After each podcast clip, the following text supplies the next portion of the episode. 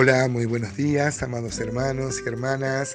Eh, quiera el Señor bendecir a cada corazón, a cada hermano y a cada hermana que me presta su oído y que juntos, a través de la interacción y de las respuestas, estoy muy agradecido a Dios. Yo tengo un promedio de 30 o 40 devoluciones por día de hermanos que me manifiestan, me suman este, sus opiniones, su, su cosmovisión ante el texto a veces hasta discutimos cosas, cosas profundas y bueno, pero eso nos enriquece justamente el intercambio con los otros con los otros hermanos. Yo pertenezco a un grupo donde en la cena del Señor está abierto a que cualquier hermano comparta un pensamiento y otro puede sumar, por ejemplo, a ese pensamiento. Y esto es algo, es algo similar. Ayer veíamos, habíamos empezado a ver el Salmo 95, un salmo que comienza con alabanza y decíamos que era tan atinado eh, hacerlo el primer día, ayer de septiembre, que la Biblia dice que el tiempo de la canción ha venido porque era la proximidad de la primavera. Hablamos de la importancia de oír a Dios, de no rebelarse, y habíamos empezado a ver cuando el pueblo de Israel se rebeló. Primera Corintios capítulo 10 dice que todo lo que le sucedió al pueblo de Israel fue para nuestro ejemplo. La palabra ejemplo es la palabra griega tipos y describe a la, a la matriz que se reproduce por un golpe, justamente. ¿no? Ojalá las historias bíblicas, las historias del pueblo de Israel puedan golpear nuestra, nuestra memoria y hacernos reflexionar. Veíamos cómo el pueblo se rebeló contra Dios, no fue fiel a Dios cuando reclamó agua. Vimos lo de Éxodo, 17. Eh, También podríamos citar a Números 20, ¿no? Eh, donde el pueblo en esta rebelión eh, se va a rebelar contra Moisés. algún día podríamos estudiar la vida de Moisés, es tan aleccionadora, humana, cómo Muchas veces él quiso colgar la toalla, quiso tirar la toalla también, porque el pueblo era rebelde y contradictor. Una vez le va a pedir a Dios que lo mate, que le quite la vida, porque esa carga era muy grande. ¿no? Dice números 23, y habló el pueblo contra Moisés, diciendo, ojalá hubiéramos muerto cuando perecieron nuestros hermanos delante este, de Jehová. Y el versículo 13, por ejemplo, del número 20, dice, estas son las aguas de la rencilla por las cuales contendieron los hijos de Israel con Jehová, y él se santificó en ellos. Mire qué interesante, cómo a través de la disciplina tan dura de los que van a morir por la rebelión, dice que Dios se santifica. Siempre Dios marca esta diferencia. Él es santo nosotros, hermanos, somos los pecadores. No tenemos que olvidar nunca, a pesar de la confianza filial que tenemos de poder sentarnos en, el regazo del mismo Dios, podemos tener entrada abierta, sin velo, a su más íntima presencia, cosa que no podía hacer el pueblo de Israel, si bien ahora somos hijos, hijos verdaderamente, hijos y herederos cosa que ningún judío pudo dimensionar, ¿no? O sea, que los judíos llamaban a Dios Señor, Adonai, eh, ellos le llamaban Padre, bueno, pero eh, la conciencia de hijo solo vino a través del Hijo de Jesucristo. Si bien nosotros tenemos una confianza filial, nunca, hermanos, nunca debemos olvidar que Dios es santo, nosotros somos pecadores y eso va a evitar cualquier rebelión, cualquier exceso de confianza.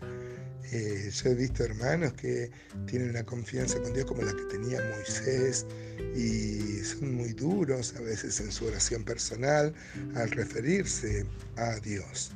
Este, yo siempre trato de recordar mi indignidad, mi, eh, mi condición minúscula eh, al lado de la grandeza de nuestro Dios, para exaltarle, para alabarle, para gloriarme en esta gracia que Él ha derramado, pero para tener siempre la conciencia de su santidad suprema.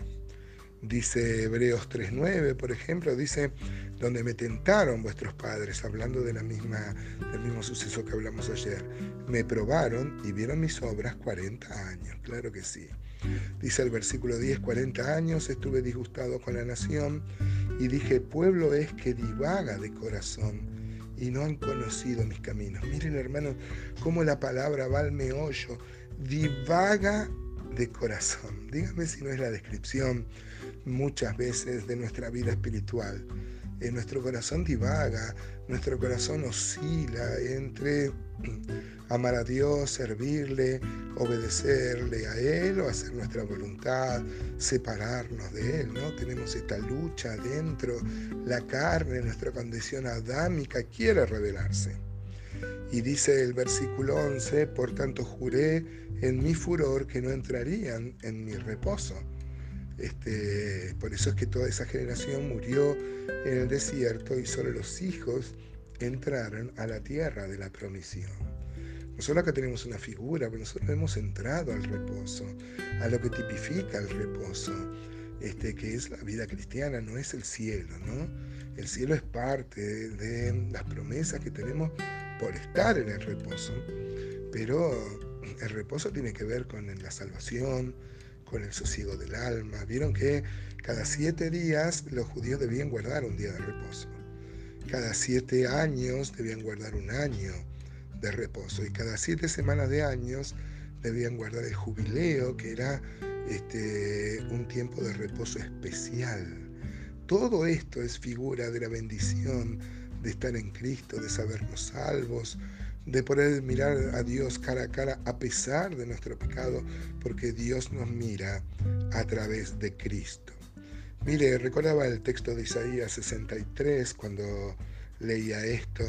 Dice 63.10, mas ellos fueron rebeldes e hicieron enojar su Santo Espíritu, por lo cual se les volvió enemigo y él mismo peleó contra ellos. Hermanos, yo siempre le digo cuando hago consejería pastoral, hermano, nunca pelees con Dios. Nunca pelees con Dios, porque siempre vamos a perder. No, podemos eh, mirar a Dios de igual a igual. Más vale humillarse, someterse delante de Él y Él nos va a exaltar en cualquier situación. Dice Hebreos 3, 17, ¿y con quién estuvo el disgustado 40 años? ¿No fue con los que pecaron? Cuyos cuerpos cayeron en el desierto. Vuelve a recordar esto, de que toda esa generación cayó en el desierto. Y bueno, y tantos textos podríamos, podríamos citar, ¿no? Deuteronomio 1.35, por ejemplo, Dice, no verá hombre alguno de estos, de esta mala generación, la buena tierra que juré que había de dar a vuestros padres. Por eso el apóstol, el apóstol este Pablo habla de los no, el apóstol Juan, perdón, habla de los vencedores. Esta es la victoria que vence al mundo. Nuestra fe, porque por gracia hemos creído, por gracias estamos en el Señor y por gracia Él nos sostiene. Hermoso el Salmo 95, ojalá pueda calar hondo en nuestros corazones y tomar decisiones al respecto.